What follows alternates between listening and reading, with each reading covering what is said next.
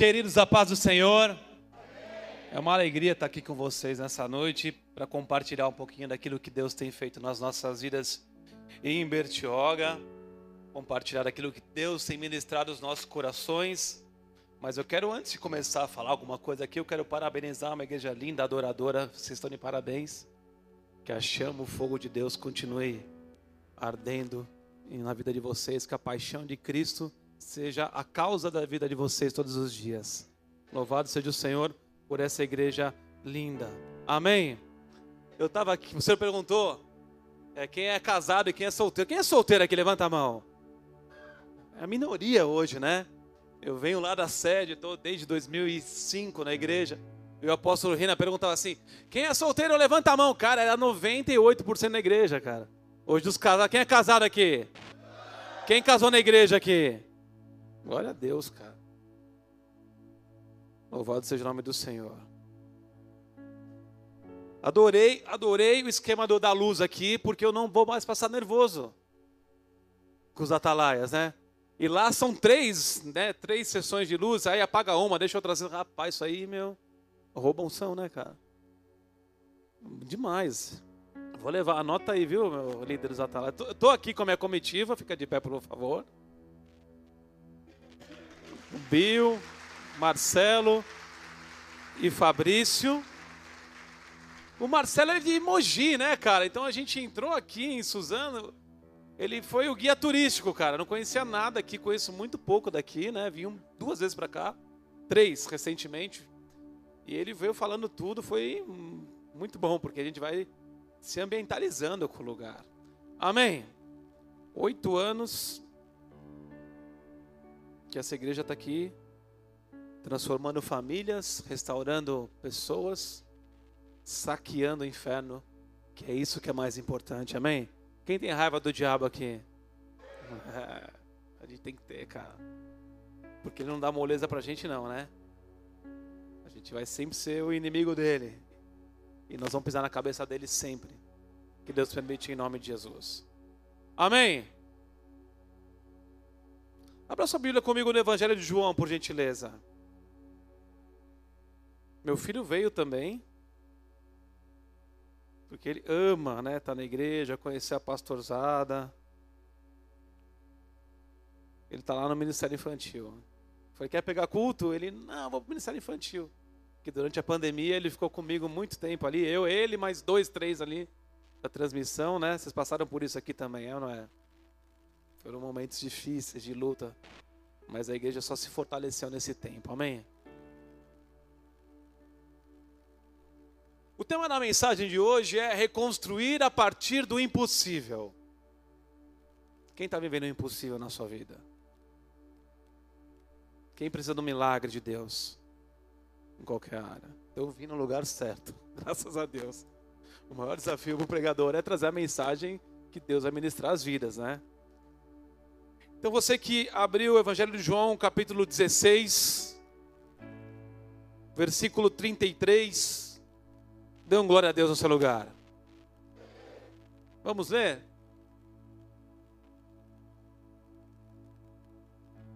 Diz assim o texto: Eu vos preveni sobre esses acontecimentos, para que mim tenhais paz neste mundo sofrereis tribulações. Em outras traduções, aflições. Mas tem de fé e coragem, em outras traduções, ânimo. Quem está com essa do ânimo aí? Eu venci o mundo até aí. Vamos orar, põe a mão sobre esse texto. Porque essa é uma das maiores verdades das nossas vidas, amém? Senhor, nós te agradecemos, meu Deus, por tudo aquilo que o Senhor é nas nossas vidas. Te louvamos, ó Pai, por tudo aquilo que o Senhor tem feito nessa cidade, através dessa igreja durante esses oito anos. Te louvamos, meu Pai, pela tua presença, pelo derramado do teu Espírito Santo. Te agradecemos, meu Pai, pelos milagres, pelas curas e pelos prodígios que já aconteceram, meu Deus, durante a adoração. Mas nós estamos aqui, meu Deus, para ouvir a tua palavra. Estamos aqui, meu Deus, para entender os teus desígnios. Estamos aqui, meu Pai, para conhecer as tuas intenções para com as nossas vidas. Por isso, meu Pai, nós declaramos nessa noite resistência zero ao mover do Espírito Santo sobre as nossas vidas. Declaramos, ó Pai, que o nosso coração é teu, a nossa vida te pertence, meu Deus, e tudo que nós fazemos nessa terra, sim, é para exaltar e glorificar o teu nome. Por isso, nós te pedimos, meu Deus, que nessa noite o Senhor ministre os nossos corações, nos encoraje, nos exorte, meu Pai, mas principalmente nos impulsione a viver coisas incríveis com o Senhor nessa terra. Nós queremos viver o impossível na tua presença. Então eu te peço, meu Deus, aumenta a nossa fé nessa noite, aumenta a fé do teu povo, para que eles venham crer de todo o coração que a fé move dificuldades, que a fé move montanhas, que a fé faz milagres em nosso meio, meu Deus. Por isso, meu Pai, eu te peço mais uma vez, usa-me, meu Deus, como instrumento vivo nas tuas mãos, porque não quero falar de mim, mas sim daquilo que a tua palavra fala ao seu respeito, aos nossos corações. Eu me esvazio, meu Pai, para que o meu corpo, meus lábios, o meu coração seja teu, para cumprir a tua vontade, meu Pai, para que os seus propósitos alcancem, tanto aqui em Suzano como na face da terra, que nós oramos, te louvamos e entregamos essa palavra nas suas mãos, te pedindo, pregue ela aos nossos corações. Também eu peço, ó Pai, que toda a deturpação da palavra, toda a divagação na mente, todo ataque de Satanás contra os corações seja desfeito agora em nome de Jesus. Eu declaro homens e mulheres selados, corpo, alma e espírito, pelo sangue do Cordeiro, em nome de Jesus. É assim que nós oramos e te damos glória nessa noite e te louvamos. Amém. E amém. Aleluia. Aleluia.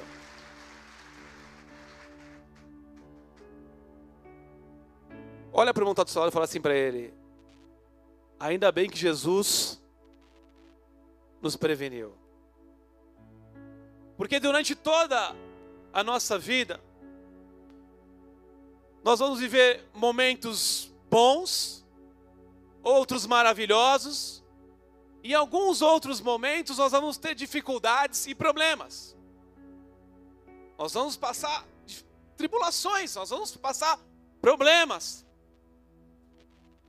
E Jesus, ele nos ensina o caminho para vencer os nossos problemas, que é o ânimo, fala, o caminho para impossível é o ânimo.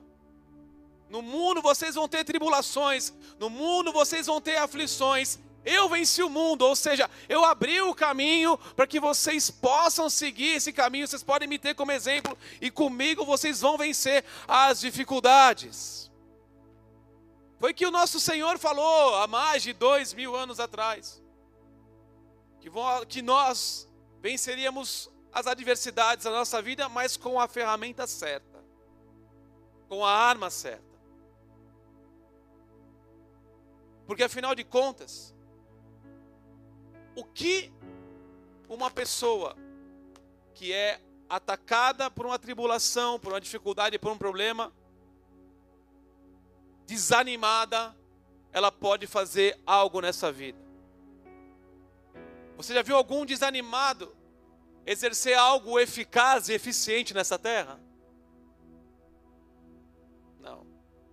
Pelo contrário, o desânimo, ele faz com que nós realizemos as coisas por obrigação. E às vezes, a dificuldade, o problema, as tribulações Vem no nosso trabalho. Sim ou não? Vem na vida financeira. A tribulação ela vem no casamento. A dificuldade ela vem na saúde. A adversidade ela surge às vezes no teu, na tua rua, no, no, no, no teu vizinho. E muitas das vezes, por nós não empenharmos aquilo que Deus nos ensinou aqui em João 16, 33, somos acometidos por esse sentimento do desânimo. Que na verdade, na verdade, você fala na verdade, acaba paralisando coisas em nossa vida, acaba neutralizando o mover de Deus em nossas vidas. E as lutas não são poucas para nós, amém? Mas o que nós temos que entender, e na verdade viver, é saber como nós vamos enfrentar esses problemas. Porque ninguém é obrigado a nada, sim ou não? Mas o desânimo, ele faz com que nós vivamos a vida por obrigação. Que nós tratemos os nossos negócios por obrigação, os nossos relacionamentos por obrigação, o casamento fica burocrático. Entre outras coisas das nossas vidas. Mas, eu vou trazer um alerta aqui, na verdade, eu vou, eu vou abrir os seus olhos nessa noite. Porque o desânimo, se você não sabe, ela é a principal arma de Satanás contra as nossas vidas. Quem está comigo, diga amém.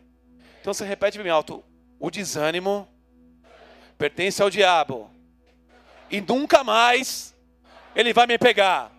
Se você crer, dá um glória a Deus e aplauda o Senhor.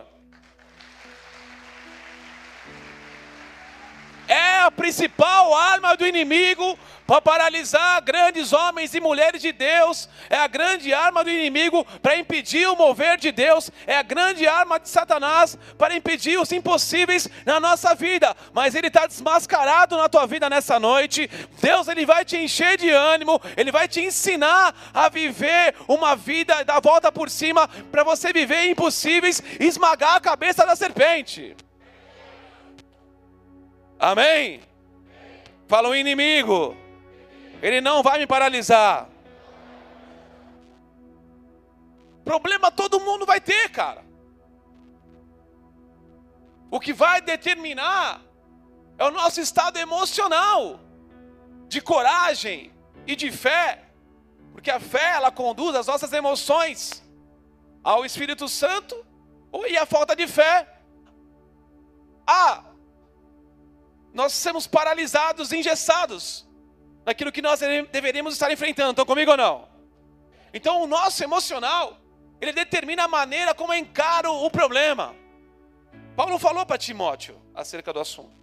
2 Timóteo capítulo 2, versículo 1: Tu, portanto, meu filho, fortaleceste na graça que há em Cristo Jesus. O que ouviste de mim diante de muitas testemunhas, transmite a homens fiéis e capacitados, a fim de que possam igualmente discipular a outros. Participa dos meus sofrimentos como um bom soldado de Cristo Jesus.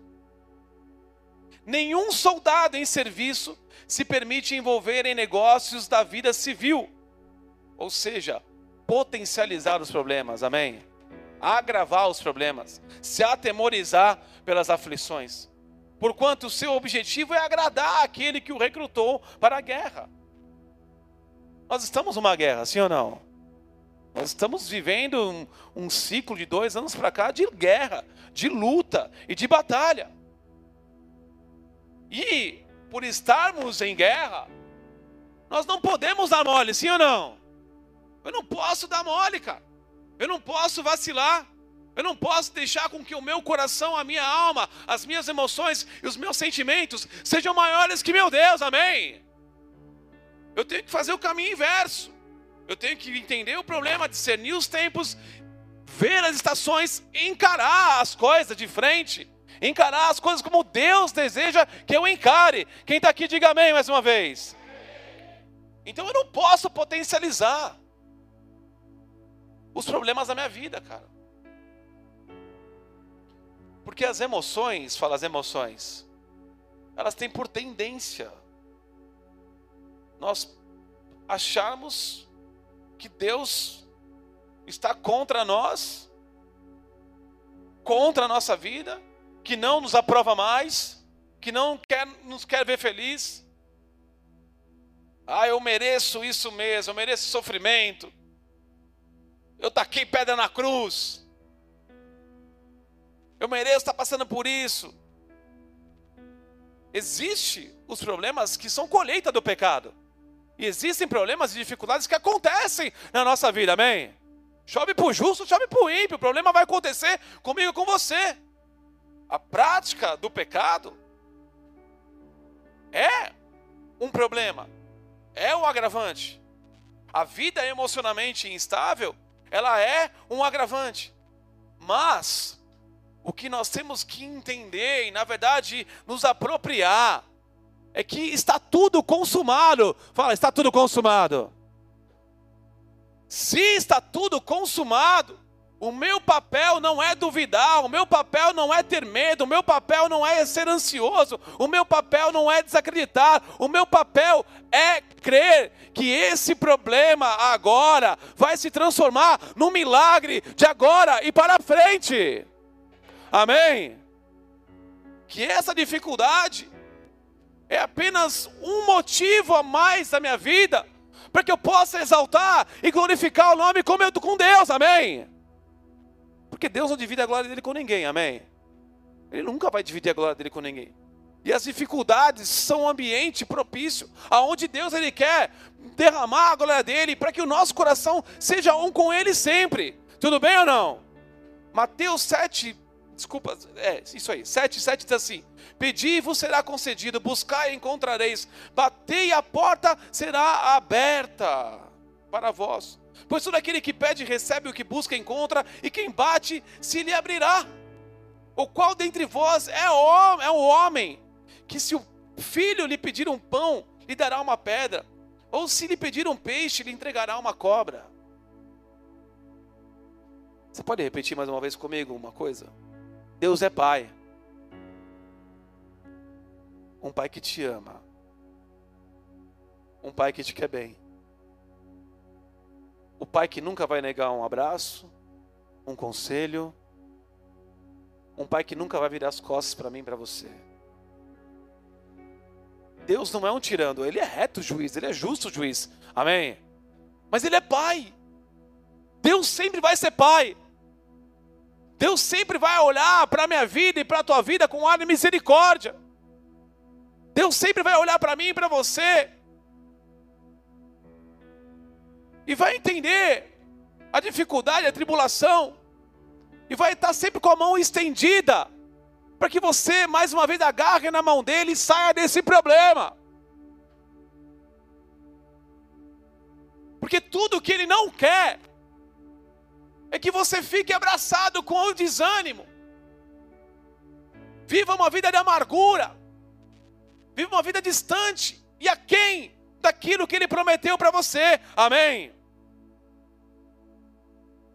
Então você é filho de Deus, fala, eu sou filho de Deus.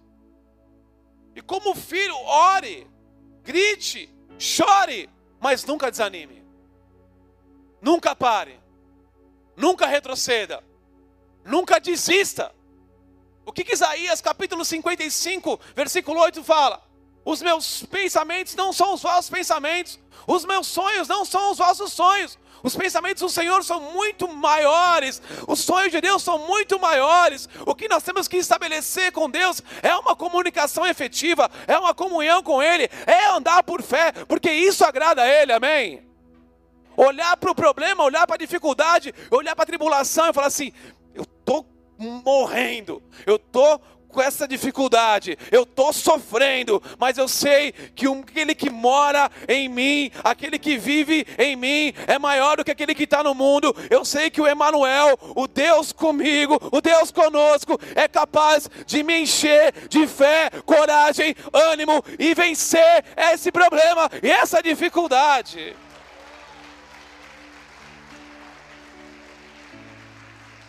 Quem gosta de navegar aqui? Quem navega aqui? Vai para a praia pescar. Na tempestade, é prudente lançar âncora do barco ou não? Na tempestade lançar âncora? Não. Piora, né, cara? Se você lança a âncora, pega numa pedra, a, a ondulação vem, a corrente explode o barco, cara.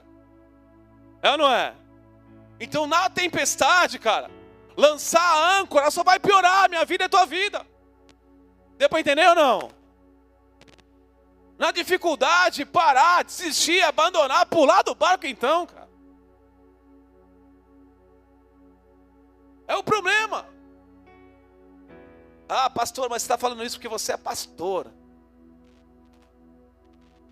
Você não, você foi treinado para isso. Não é com você o problema. Não foi você que tá, não é você que está passando por isso. Senta com o teu pastor uma hora e fala, pastor, me conta os seus problemas. Você não vai dar, nem ter tempo de tomar o teu café, cara.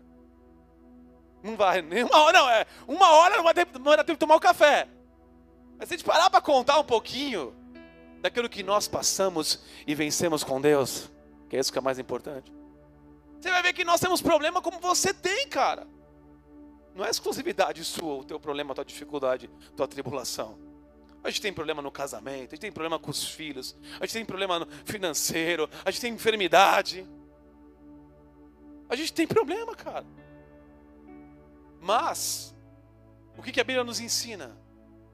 A enfrentar os problemas, a usar a ferramenta certa, a não desanimar, prosseguir. Amém? Porque aquele que começou a boa obra na nossa vida, ele vai terminar, amém?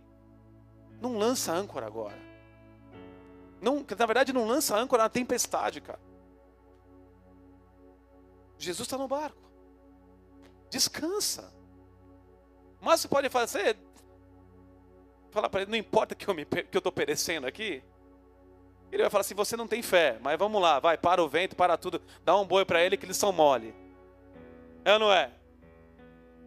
Você pode acordar ele, mas o conselho que eu te dou, não acorda, cara. Segura no, na corda e vai, cara. Você não vai morrer. Pelo contrário, você vai sobressair com esse problema com o teu Deus. Amém. Porque a Bíblia, cara, ela é repleta de missões impossíveis. Amém. E se tem uma missão impossível que eu amo muito, é a história de um homem chamado Neemias, cara. Quem conhece a história desse homem? O cara nada mais, nada menos. Ele foi impulsionado por Deus por uma má notícia para reconstruir uma Jerusalém em ruínas, cara. Era uma missão quase impossível reconstruir aquela cidade naquele tempo. Mas Neemias, ele é um exemplo para mim e para você de ânimo, de superação e de diligência naquilo que é a vontade do Senhor. Israel foi invadida pela Babilônia, foi destruída, depois veio o Império Medo-Persa, o Império Assírio, acabou com tudo, saqueou o que tinha, ela estava em ruínas. O povo cativo, o povo vivendo escravo. E aí chegou a notícia para Neemias, eu resumi um pouco aqui que eu vou ler daqui a pouco. Neemias, Jerusalém, como é que está Jerusalém? Neemias está tá tudo em ruínas, tudo destruído. Não tem mais proteção não tem mais moral, não tem mais culto a Deus, não tem mais nada lá. Fala, cenário de desânimo. Não tinha mais nada, cara. As portas queimadas, os muros derrubados.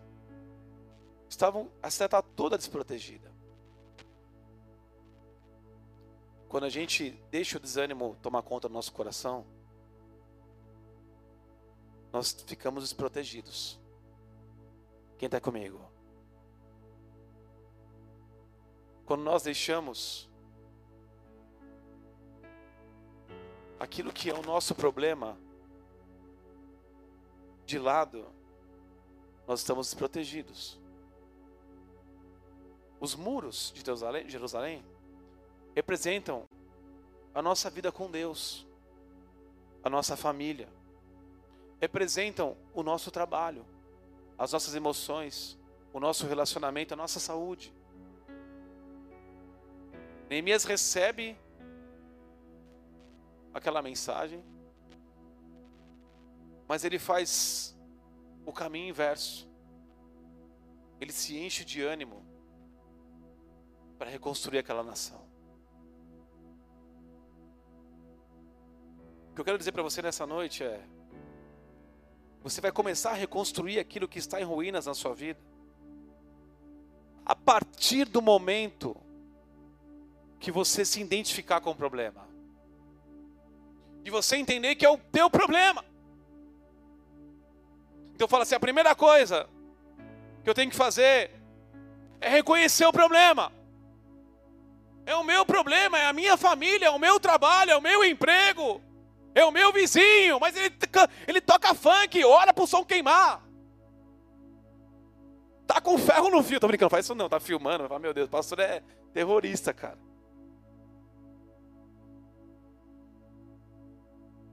É o meu problema, é o teu problema. É a minha dificuldade, é a sua dificuldade. Então eu tenho que olhar para o problema. E quem pode resolver o problema? O meu problema, o teu problema. Quem pode? O vizinho? A esposa? O filho? O pastor? A gente até resolve uns dos outros, né? A gente dá um é conselho, né? Se eu não entender que eu sou o primeiro a dar o passo de fé para reconstruir aquilo que está destruído, eu nunca vou reconstruir nada. E aí eu vou viver lá em cima e lá embaixo, lá em cima, lá embaixo, lá em cima, lá embaixo. A vida não anda, e aí tem áreas que você fica paralisado, não vai, não reage. Mas a partir de hoje, Deus ele vai derramar numa porção de fé, de coragem, te encher de ânimo e você vai reconstruir aquilo que está destruído e o inimigo nunca mais terá ação na tua vida. Aleluia! Para a gente entender que tudo que eu estou falando está na Bíblia, você fala que esse pastor está inventando, abre lá sua Bíblia em Neemias capítulo 1. Essa aqui é a minha?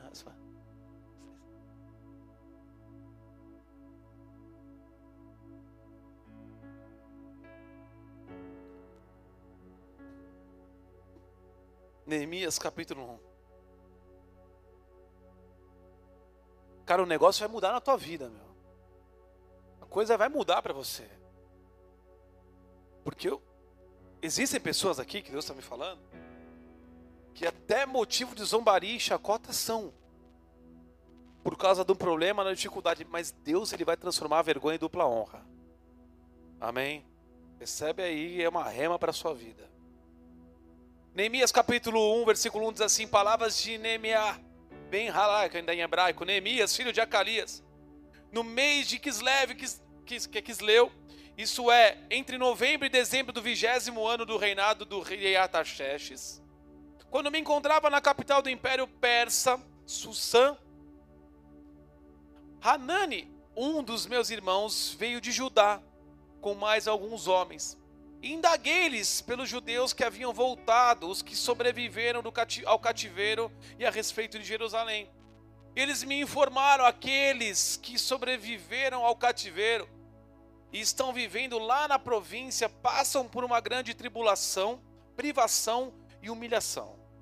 Os muros de Jerusalém foram derrubados e as portas da cidade queimadas. Tendo ouvido esse relato, assentei-me Chorei e chorei amargamente, lamentei por alguns dias e coloquei-me em jejum e oração diante dos Deus, do Deus dos céus. Olha a identificação agora aqui. Versículo 5. E desabafei, ó oh, Yahvé, Deus dos céus, Deus grande e terrível. Isso é Neemias falando com Deus.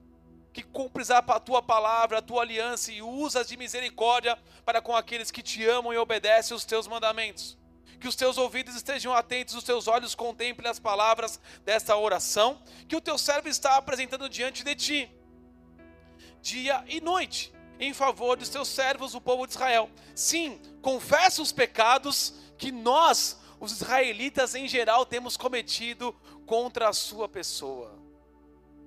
Isso é maravilhoso. De fato, eu e o meu povo temos errado sobremaneira fala identificação com o problema. Ele não se fez de rogado. Ele não, se, não falou que não se fez que era com ele. Ah, eu tô bem, cara, eu tô num cargo legal. Sou copeiro do rei, sirvo ele, tenho tudo que eu quero aqui. Não. Ele faz completamente o inverso. Ele recebe a notícia da dificuldade do problema, ele começa a fazer aquilo que todos nós devemos fazer quando nos encontramos numa situação aonde áreas da nossa vida estão em ruínas, que é chorar amargamente, que é clamar pela provisão de Deus e invocar a palavra e as promessas de Deus para as nossas vidas. Quem está comigo, diga amém. Ele diz aqui, versículo 8: Contudo, lembra-te, por favor, do que prometeste a teu servo Moisés, Se fordes infiéis, eu, eu vos espalharei entre as demais nações da terra. Mas se, se voltares para mim e obedecerem os meus mandamentos e os praticares com amor, ainda que os vossos exilados estejam dispersos pelos lugares mais longínquos debaixo do céu, de lá os reunirei e os congregarei no lugar que escolhi para fazer habitar o meu nome. Falar as promessas de Deus são irrevogáveis. As promessas de Deus fala, são irrevogáveis. As promessas de Deus, elas não mudam. As promessas de Deus permanecem para sempre. Por isso se levanta agora das ruínas, do monturo, da dificuldade. Porque existe um Deus que está estendendo a mão para você mais uma vez, assim: Ei, eu não soltei a tua mão, você que soltou a minha mão, ela está desnuda, ou seja, sem limites, para te pegar, te levantar e reconstruir aquilo que estava destruído na tua vida. Eu não mandei você parar, eu não mandei você desanimar, eu não mandei você retroceder, eu mandei você ter coragem, ter fé e avançar. Aleluia! Aleluia! A grande questão nas nossas vidas com Deus é a, a, reação que nós temos mediante aos problemas. Se o problema é meu, cara, eu tenho um Deus que é soberano sobre a minha vida, que está disponível para mim, e eu tenho que resolver esse problema. Amém? Fala, eu não estou sozinho. Não, mas fala com fé, cara. Porque eu estou diante de alguns homens e algumas mulheres que estão enterrados na, tua, na sua chamada, enterrados na sua vida, enterrados no seu casamento, sofrendo na sua alma. Diga você, levanta sua mão para o céu e fala assim: Eu não estou sozinho. É isso. É isso. É isso. Você não está sozinha. Você não está sozinho. Por isso, se levante hoje em frente. Deus está contigo e além de Deus, cara. A Bíblia fala que Deus ele está com uma melícia de anjos ao nosso favor. Ou seja, você não está vendo. Mas existe mais de 5 mil anjos. Por isso que isso que é uma milícia, protegendo, guardando a tua vida aonde você vai. Aonde você vai. Além de Deus te guardar, te proteger, não deixar você sucumbir, os anjos falam assim, estão te protegendo estão te guardando. Porque a palavra, essa palavra de Deus, isso é promessa de Deus. E promessa é irrevogável. O que você tem que fazer, assim como eu faço, é enfrentar. Você acha que reconstruir Israel era uma missão fácil? Hã? Você acha que reconstruir Israel no tempo do cativeiro, num rei tirando o pior rei da época era o Xerxes, cara. Artaxerxes. Porque depois, lá no capítulo 2, ele chega para o rei triste. Ele podia, ó, caixão e vela preta. E Deus, que move céus e terra a nosso favor, moveu o coração de Deus. Você vai ler em casa depois, capítulo 2. Moveu o coração do rei e falou: pode ir lá. O que, que você precisa? Eu preciso de cartas. Que eu vou passar por uns lugares que tem uns caras que não gostam da gente. Eu preciso trilhar esse caminho. Pode ir. Esse é o nosso Deus. Uma atitude, uma fé, como um grão de mostarda, move um grande problema, uma grande dificuldade. Quem está comigo, diga amém. Jesus falou assim em Mateus 17, 20: E ele respondeu: Por causa da pequenez da vossa fé, pois com toda certeza vos afirmo que se vocês tiverem, se tiveres fé com o tamanho de um grão de mostarda, direis a este monte: Passa daqui para colar, e ele passará, e nada vos será impossível. Fala, nada será impossível. Um gesto de confiança, um gesto que você acredita em Deus, faz com que todas as dificuldades que os montes eram as dificuldades naquela época, amém? Faz com que as dificuldades saiam da sua frente e você possa avançar, reconstruir para viver tudo aquilo que Deus prometeu na tua vida. Você não está afadado a sofrer financeiramente, cara. Muito menos sofrer no teu casamento. Amém? Você não está afadado a ficar escravo do pecado. Você não está afadado a viver uma vida de enfermidade. Você tem um Deus que olha e vela, está a todo o tempo disponível para você avançar e vencer essa dificuldade na sua vida. Que tem profeta aqui nessa noite, sim ou não? Vocês são boca de Deus nessa terra. Começa a usar os seus lábios para abençoar a tua vida, para reconstruir a tua vida, para reconstruir aquilo que está destruído. Você é a boca de Deus na tua vida e na terra. Então use os lábios de Deus para declarar palavras de reconstrução naquilo que estava destruído. Amém. Fala, eu sou boca de Deus nessa terra. Por isso, não mine a sua fé com palavras de desânimo. Pelo contrário, comece a declarar palavras de ânimo sobre a tua vida. Não, eu sei que muitas das vezes não falta motivo para desanimar, amém? Às vezes humanamente olhando, porque a gente não anda pelo, pelos olhos, fé, olhos naturais, amém? Andamos por fé. Mas humana, humanamente falando, falando, existem situações que não há motivo para desanimar. Mas a grande questão é: essa é a vontade de Deus para minha vida? Você pode perguntar para você mesmo? O desânimo é a vontade de Deus na tua vida? Lançar âncora na tempestade achando que vai resolver? É o que Deus tem para você? Não lutar e deixar a tua alma te guiar os negócios dessa vida, né? Que é a alma conduzindo o homem, a mulher é o que vai agradar a Deus.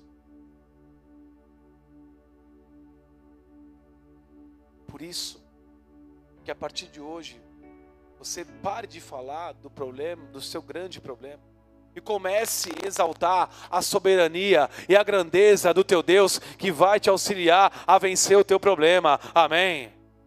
Tenha fé, cara, porque você vai reconstruir tudo aquilo que estava destruído na tua vida. Quando nós nos identificamos com o problema e lutamos da maneira correta, nós atraímos a vontade de Deus para as nossas vidas e nós conseguimos fazer impossíveis se tornar possíveis em nossas vidas. Quem está aqui, diga amém.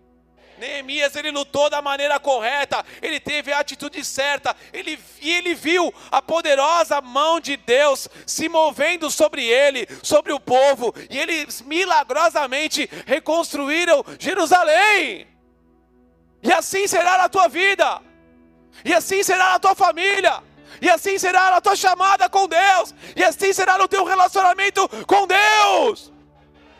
O Espírito Santo do Senhor está aqui nessa noite e está vivificando o teu coração, te chamando, te convocando e te dizendo: Ei, levanta a tua espada, levanta o teu escudo, se revista da armadura de Deus e vai, avança, vai para cima. Aleluia! Em segundo lugar, fale segundo lugar, nós temos que vencer o dia seguinte. Às vezes, né, pastor, a gente chama a pessoa, pastor, eu preciso de ajuda. A gente aconselha, a gente dá o caminho. Deus ele revela, mostra o milagre. A pessoa ela fica animada,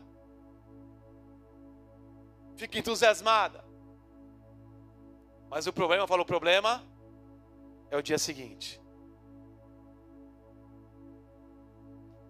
Eclesiastes 7:8 diz assim: a conclusão dos assuntos é melhor que seu início e a paciência vale sempre mais do que a arrogância.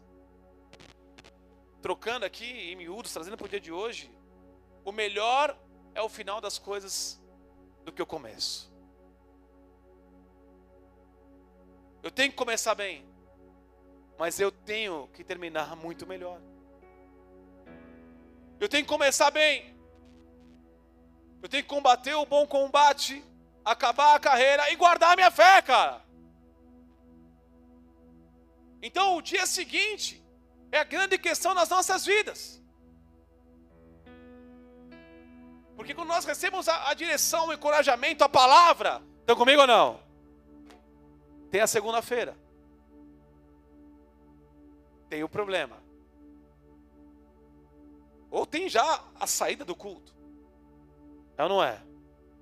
Ainda bem que tem pouco trânsito depois do culto aqui, né? Tem pouco trânsito aqui, né? A gente saía de São Paulo, às vezes nessa época do ano tinha aquela aquela árvore na, na Avenida Brasil. Às vezes eu esquecia, errava o caminho. Era duas horas ali, depois do culto abençoado. Já era o dia seguinte da pregação.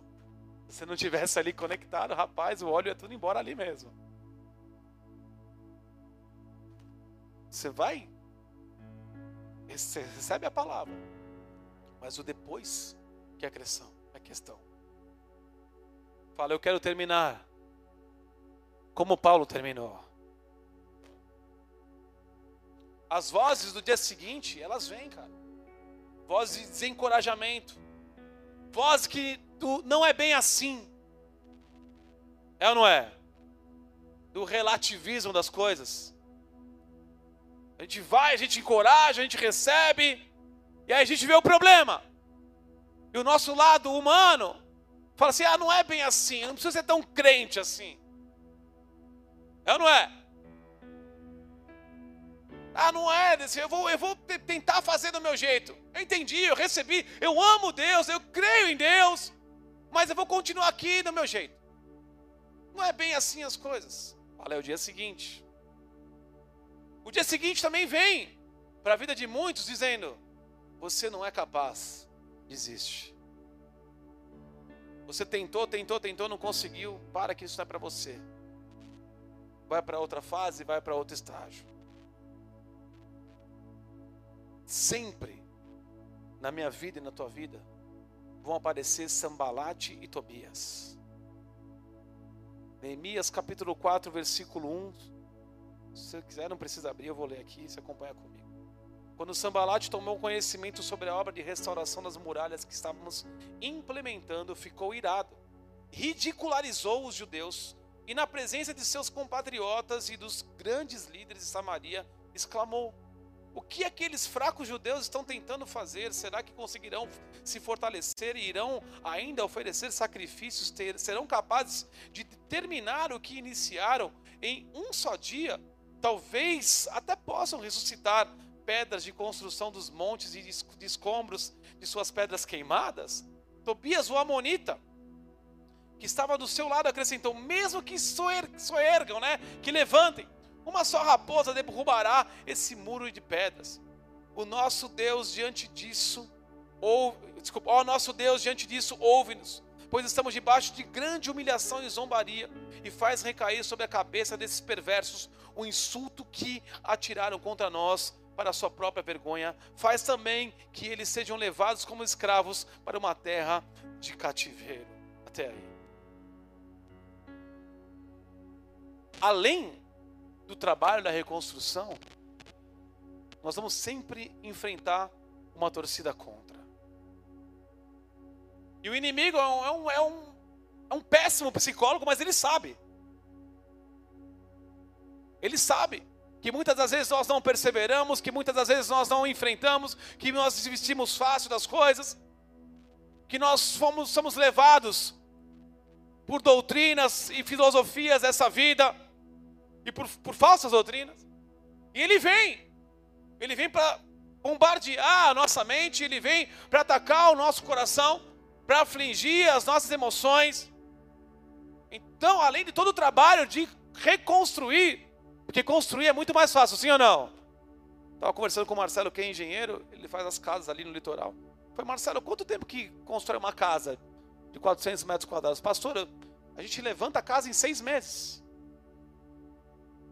E aí, eu, eu moro num outro lugar que tem um pessoal reformando umas casas. E passa seis, passa sete, passa oito, passa um ano. E a casa não termina a reforma. Tirando o Bill, que faz reforma rápida, né? Mas reconstruir dá muito mais trabalho do que construir. Quem está comigo?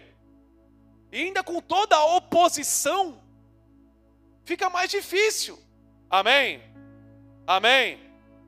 Mas, fala, mas, eu sou filho de Deus. Eu sou filha de Deus. E Deus, Ele vai dar toda a provisão, ferramenta, material, vai dar todo, toda a força para você reconstruir tudo aquilo que estava destruído na sua vida. Você é a voz contra o inferno, você é a voz de Deus na terra, você foi chamado por Deus para exercer a vontade dEle sobre a tua vida e sobre a terra. Então, através da sua vida, Deus ele vai te capacitar e você vai reconstruir tudo aquilo que está destruído. Amém?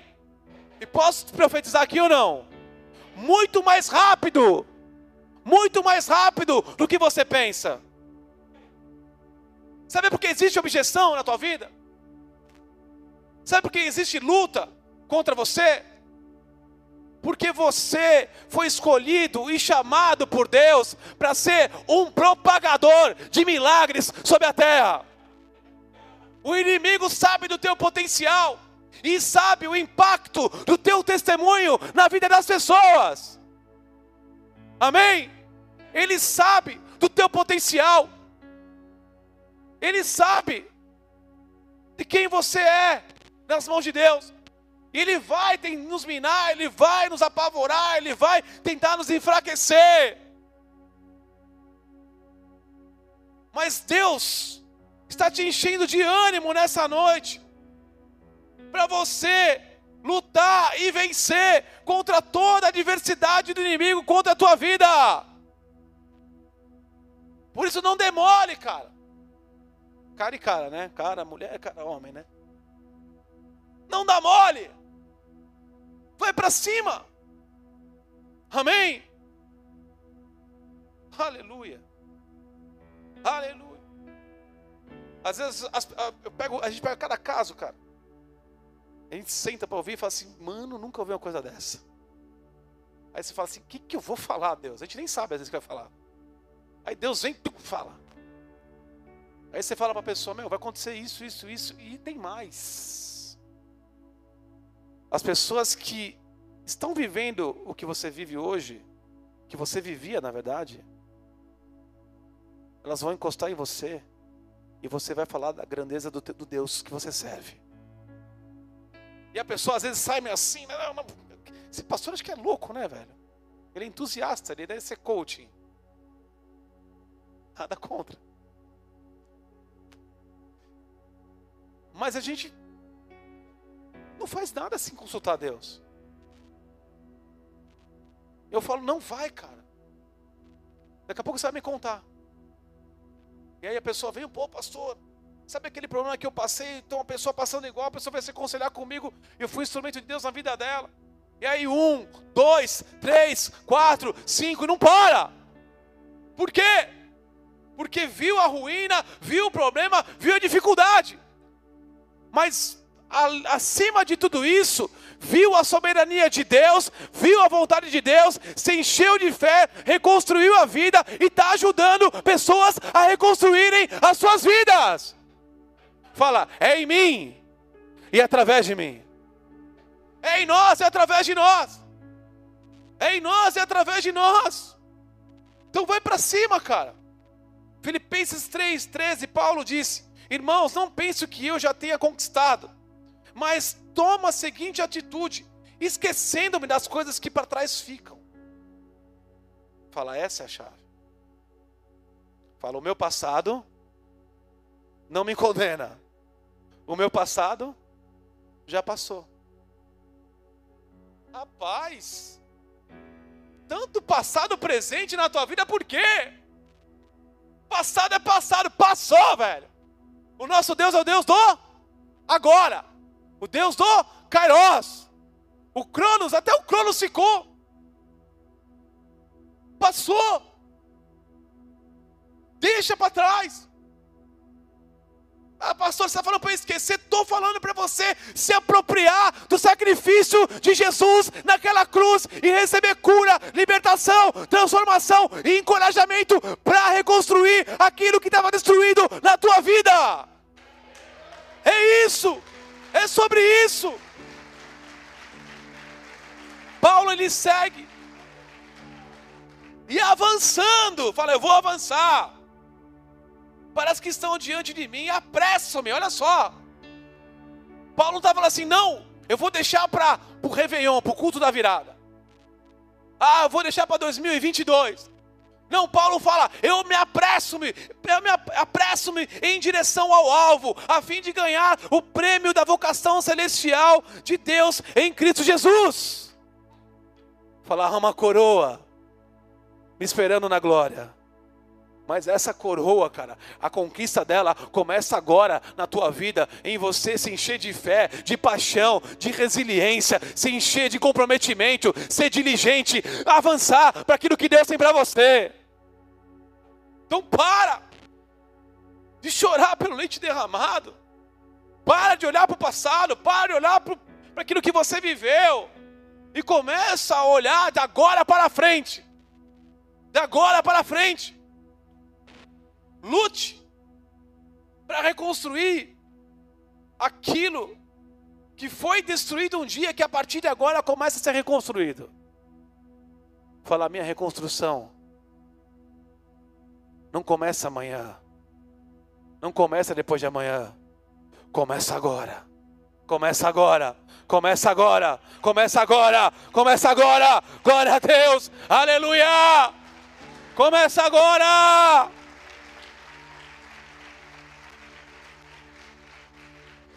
O inimigo ele quer ver a nossa ruína, mas o que ele vai ver é a nossa reconstrução milagrosa. O que ele vai ver é o poder de Deus. O que ele vai ver é a ação de Deus nas nossas vidas.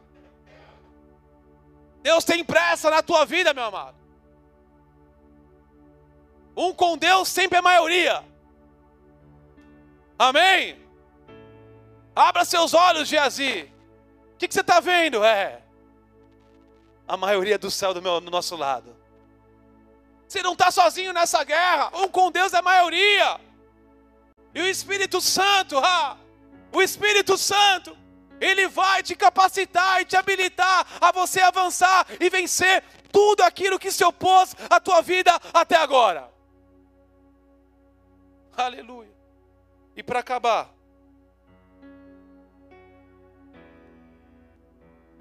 A gente se identifica com o problema, sim ou não? A gente vai enfrentar Sambalates e Tobias na nossa caminhada. A gente tem um mundo espiritual a nosso favor. Só que principalmente, além de tudo isso, nós temos que nos cercar de pessoas capazes.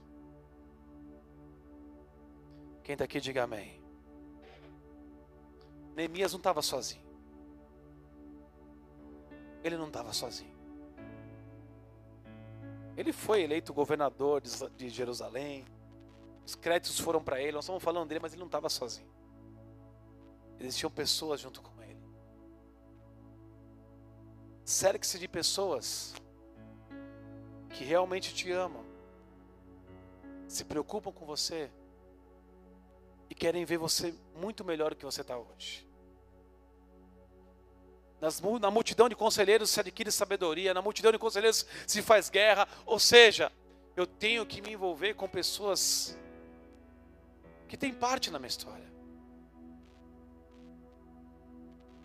Que sempre vai ter aqueles que não entenderam o propósito da vida e vivem uma vida ao léu, sem propósito, como andarilho. Mas existem os peregrinos, sim ou não? Existem aqueles que têm um destino, têm um rumo e fazem do amor as suas leis. Por isso se cerque de pessoas. Ah, eu luto as minhas lutas, eu faço tudo sozinho, eu oro em casa, eu sou um ermitão gospel. Não existe, cara. Ermitão, fala para o irmão do Saúl, ermitão. Tem uns que eu falo lá. Falei, e aí, meu, foi no culto, não foi na igreja? Não vai na comunhão, não vai no bola, gente faz o bola family segunda-feira, uma vez por mês. Não vai no bola family, você é um ermitão mesmo, né? Eu não tenho muita. Eu sou descendente espanhol, cara, não tenho muita medida nas palavras, né, pastor? Tu era polícia também, né? Igual, né? É na canela, no joelho, né? Eu sou zagueiro também. Goleiro. Ô, ermitão, você vai chegar onde assim? Ah, quero chegar mais rápido. Pode ser. Só que nós vamos chegar mais longe, cara. Nós vamos completar nossa. Vem pra cá, vai. Para de sofrer sozinho. Para de sofrer sozinho. Já levantou uma parede dessa sozinho aqui? Quem já levantou aqui? Eu levantei acho que a parede de um metro e meio uma vez. O bagulho cansa, né, cara? Rebocar então. É ou não é? Tem macho aqui ou não? Se você é macho de verdade, pelo menos uma parede de meio metro tem que subir na sua vida. Fica o desafio aí. Pelo menos meio metro. Troca a resistência do chuveiro ou não? Troca ou não? Ah, não. Tira o lixo de casa, que é casado? Esqueço. Usei muita droga. Não, não consigo. Eu solteiro tem que fazer muito mais, né, cara? Eu era solteiro, meu, eu levava minha mãe pra igreja, fazia compra pra ela, dava o carro pra ela, vai mãe passear, mãe. É ou não é? Tá cuidando assim da sua mãe, você quer solteiro? Não. Quer casar como? Oxi. Fala Deus. Queria vergonha na cara, meu. É, mas é aquela coisa, né? Ah, minha mulher tá triste comigo também. Vou falar nada aqui, vou fugir do foco. Onde que eu tava mesmo? Esqueci, cara se acerque de pessoas que têm compromisso com Deus, cara. As vãs conversações corrompem. Aí tem cara querendo reconstruir a, a vida, sentando na roda do escarnecedor. Querendo reconstruir a vida, ouvindo funk. Nada contra o funk, tem funk bom, cristão. Querendo reconstruir a música, achando que, né, ouvindo música, reconstruir a vida, escutando música que não agrega nada. É ou não é? Meu filho, cara, é mó barato. A gente assiste as coisas, os filmes. Começa a sair um pouco do giro, ele me olha assim. Tá bom, filho, troca. Nada a ver, né, pai? Esse cara tá falando aí. Vai aparecer muitas coisas nada a ver na tua vida. A gente está envolvido, né? Trabalho, família, amigos, nem todo mundo está na mesma pegada. Escuta teu pastor, cara. A tua pastora. Depois do teu pai da tua mãe, não tem as pessoas que mais te amam que seus pastores, seus líderes, os presbíteros, os diáconos, o teu líder de célula. Não tem ninguém mais que te ama do que eles, cara. Vamos para a palavra, Neemias capítulo 4. Abre lá que eu vou tomar um gole d'água aqui.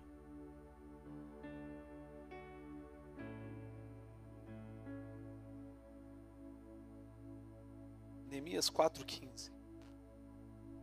Quem achou, diga amém. Diz assim: Quando os nossos inimigos descobriram que estávamos bem informados sobre os seus planos e que Deus tinha frustrado a sua trama sigilosa, todos nós retornamos à obra no muro cada um para o seu trabalho específico. Daquele dia em diante, enquanto a metade dos seus homens dedicava-se à restauração da muralha, a outra metade permanecia atenta e armada de lanças, escudos, arcos e couraças. Os chefes e oficiais davam apoio a todo o povo de Judá. Os carregadores, que por si mesmos tomavam as cargas, cada um para cada um com uma das mãos fazia a obra e com a outra impunha uma arma. Os edificadores, cada um trazia uma espada na cinta, e assim construíram o que construíram. O que tocava o chofar, a trombeta caminhava junto a mim para qualquer alarme que se fizesse necessário. Recomendei aos nobres, aos magistrados, aos oficiais e a toda a população. Grande e extensa é essa obra, e nós, muito separados, distante um dos outros, ao longo de todo o muro. Portanto, do lugar de onde ouvirem o som do chofar, Junte-se o mais rápido possível a nós ali. Nós, nosso Deus lutará por nós. Assim trabalhávamos na obra, metade dos homens prontos para lutar com as suas armas à mão, dentre o alvorecer até o pôr do sol. naquela ocasião, também ordenei ao povo: cada um de vós, com seu ajudante, permaneça em Jerusalém, para que de noite sirvam de guarda e de dia trabalhem. Nem eu, nem meus irmãos, nem meus companheiros, os guardas, estavam comigo, sequer trocávamos de roupa, o tempo todo permanecíamos atentos e de arma na mão. Por quê? Porque no meio da reconstrução, eles foram ameaçados de uma guerra. Eles tinham a espada na cinta e a colher na mão, e eles reconstruindo. Mas eles estavam juntos, unidos no propósito, entendendo o que Deus tinha para eles. Então, além de toda a dificuldade, além de Sambalat e Tobias, uma guerra estava para estourar. Olha só como os problemas eles vêm nas nossas vidas. Aquilo que era ruim fica pior ainda. Mas ele se juntou de pessoas que estavam caminhando junto com ele. Amós capítulo 3, versículo 3, olha, duas pessoas poderão caminhar lado a lado se não estiverem de acordo. Amados, a nossa igreja, ela é uma família espiritual. Quem está comigo, diga amém. Onde homens e mulheres de Deus vivem uma vida de propósito sérios, entenderam a que Deus os chamou e vivem debaixo dessa missão. E o que eu quero te dizer é: você não está sozinho nessa guerra. Há um exército de homens e mulheres valentes, capazes para ajudar você a reconstruir aquilo que foi destruído na tua vida. O passo de fé é teu, a coragem é tua, mas tu não está sozinho, velho. Você não está sozinha, filha. Há mulheres de Deus junto com você. Pessoas que já passaram por problemas e dificuldades que você nem imagina. Hoje é uma bênção, né? Aleluia, glória a Deus, chorava suas, né? Aqui. Mas quem, quem sabe no nosso passado? Quem sabe dos nossos problemas, das lutas, das tempestades, das adversidades que nós passamos? E nós estamos aqui, pura graça e glória de Deus para ser um canal de encorajamento, bênção, estender a mão para que você não fique sozinha nessa batalha e sozinho, e sim avance para reconstruir aquilo que estava destruído na tua vida. Olha a pergunta do seu lado. Fala, faz cara de amoroso agora, não de profeta. Fala, eu me importo com você. Olha para o outro irmão. Eu me importo com você. Oh. Por isso, não se feche, não se tranque. Você vai caminhar com pessoas fiéis e leais a Deus e a sua vida e ao seu propósito. Pessoas que vão olhar para você e vão dizer: vocês vão voar mais alto do que eu voei. Eu estou terminando um curso de líderes agora. Eu faço questão, falo, cara, vocês vão muito mais longe do que eu cheguei até hoje. Vocês vão, cara. Porque essa é a minha vontade. Lá de Bertioga, cara. Bertioga está falando. Tem 30 mil habitantes, tinha, né? Já saíram quatro pastores. Vocês acreditam ou não? Pastor em Arapiraca. Pastor em Arapiraca, lá em Alagoas. É uma cidade que era na década de 80 era rica no fumo, essas coisas, né? Uma cidade que foi próxima. Tem um pastor que está em Anápolis, estava com, com a gente, foi com o parente. Tem uma igreja no Peru, cara, em Lima, na capital. Eu também fui formada nessa igreja, em Bertioga. Por quê? Porque existem homens fiéis e leais a Deus, que entenderam a missão, que olharam para nós e assim, ei, vocês vão muito além daquilo que eu vivi hoje. Você vai muito além. Essa leve e momentânea tribulação se manifestará num peso de glória na sua vida. É um momento, é uma tribulação, mas Deus ele tá, já veio com provisão e Deus está vindo com milagre e você vai ter a sua vida restaurada. Amém. Com toda a dificuldade, Neemias e os seus leais reconstruíram Jerusalém. a nossa atitude atrai o sobrenatural de Deus para as nossas vidas. Amados, Deus move céus e terra ao nosso favor. Por isso, seja apaixonado por Deus. Nunca mais olhe para as circunstâncias.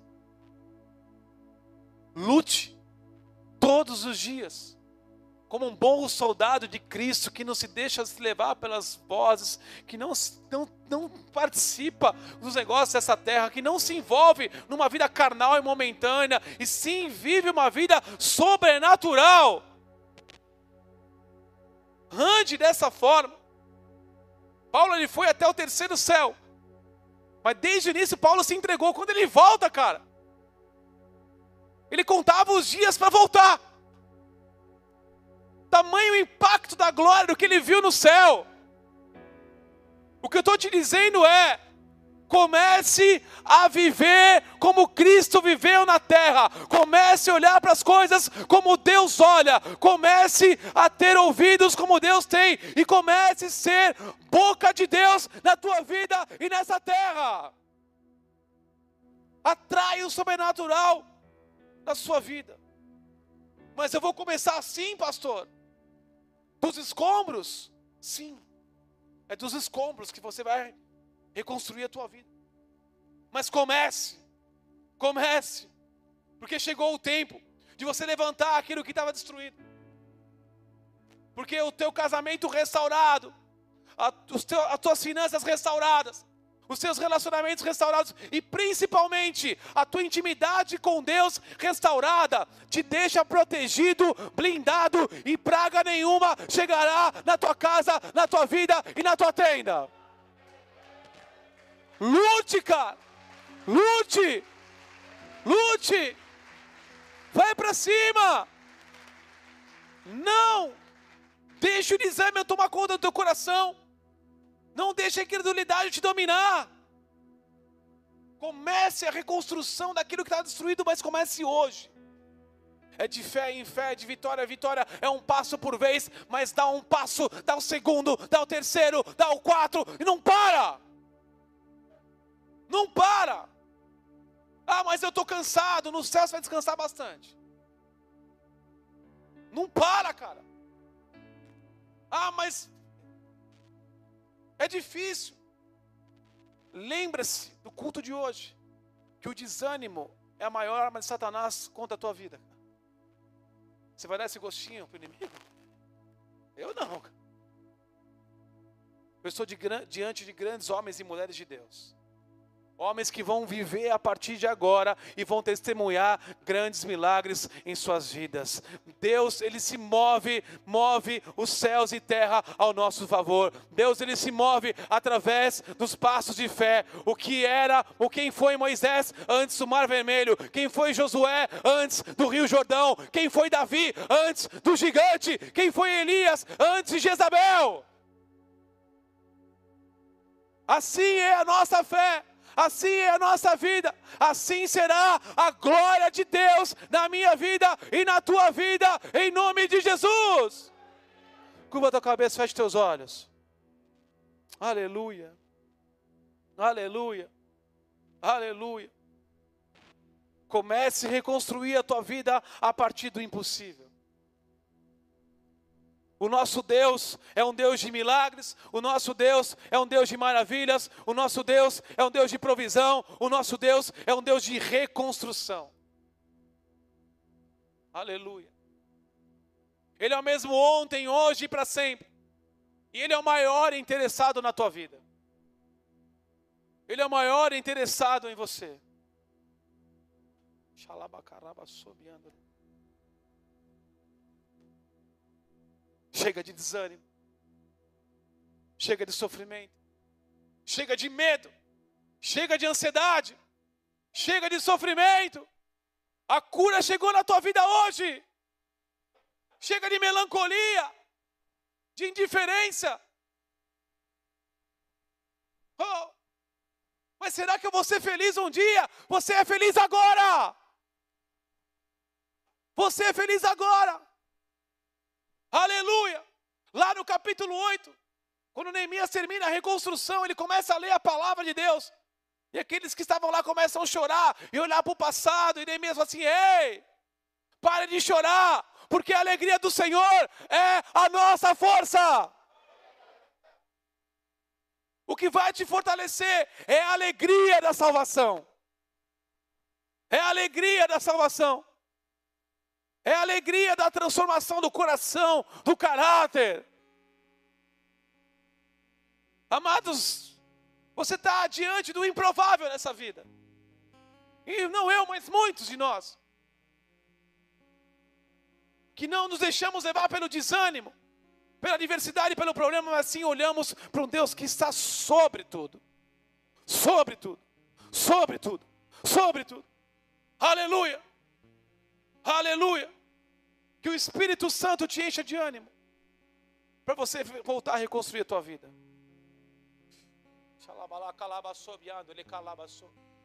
Deus ele te trouxe aqui hoje para você reconstruir aquilo que estava destruído na tua vida. Dê o seu passo de fé nessa noite, se colocando de pé no seu lugar.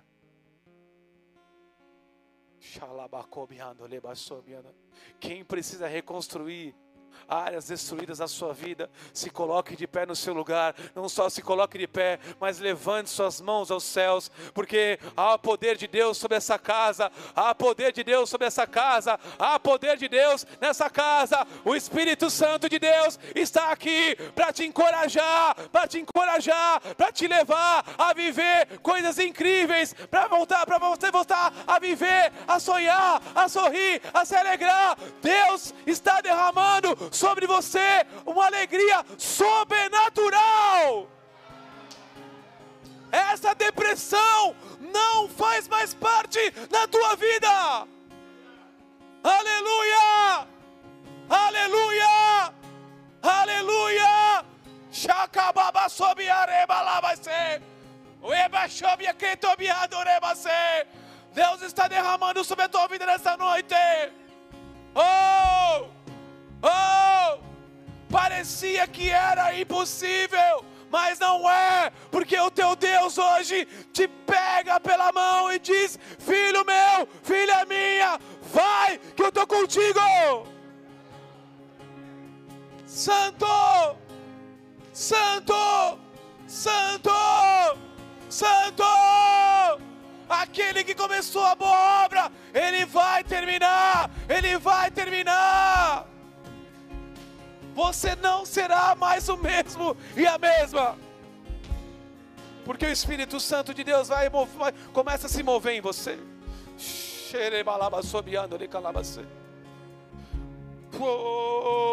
Você que ficou de pé no seu lugar, repita assim comigo, Senhor Jesus. Nessa noite, eu entrego o meu coração a Ti. Nessa noite, eu declaro que Jesus Cristo o Filho de Deus é o meu Salvador, é o meu Redentor. E nessa noite, eu quero declarar, diante de todo mundo espiritual e dos homens: Senhor, me perdoa por todos os meus pecados, me perdoa pelo desânimo, me perdoa pela incredulidade, me perdoa, Senhor, por ter desistido daquilo que o Senhor nunca desistiu. A partir de hoje, eu vou reconstruir tudo aquilo que foi destruído na minha vida, porque Jesus Cristo é o meu único, exclusivo e suficiente Senhor e Salvador. Se você crer nessa oração, diga um, dê um glória a Deus. E uma forte salva de palmas ao Senhor. Comece hoje, mas comece. Aleluia! Aleluia!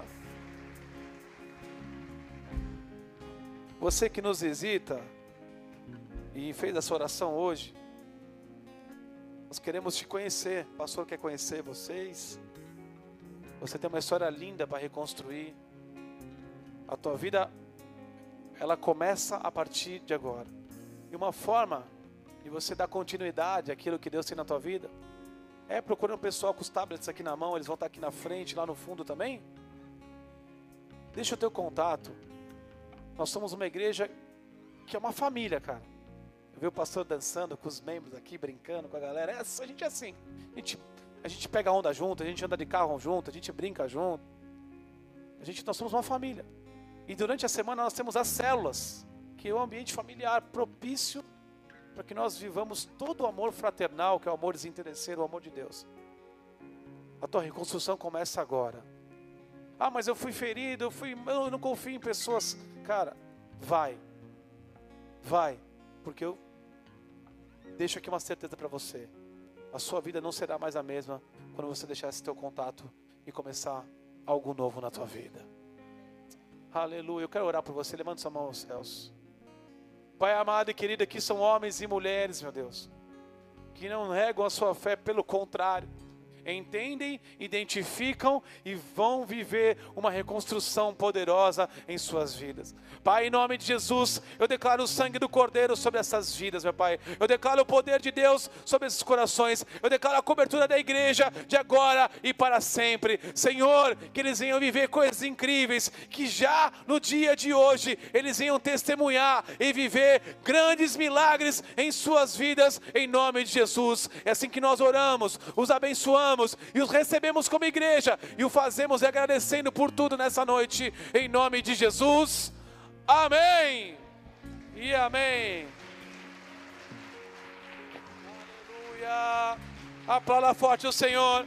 Aplauda forte o Senhor. Aplauda forte o Senhor. Ele está aqui. O Rei está aqui. Jesus está aqui. Aleluia, Senhor. Louvado seja o teu nome. Poderoso é o teu nome. Grande é o teu nome. Aleluia. Aleluia.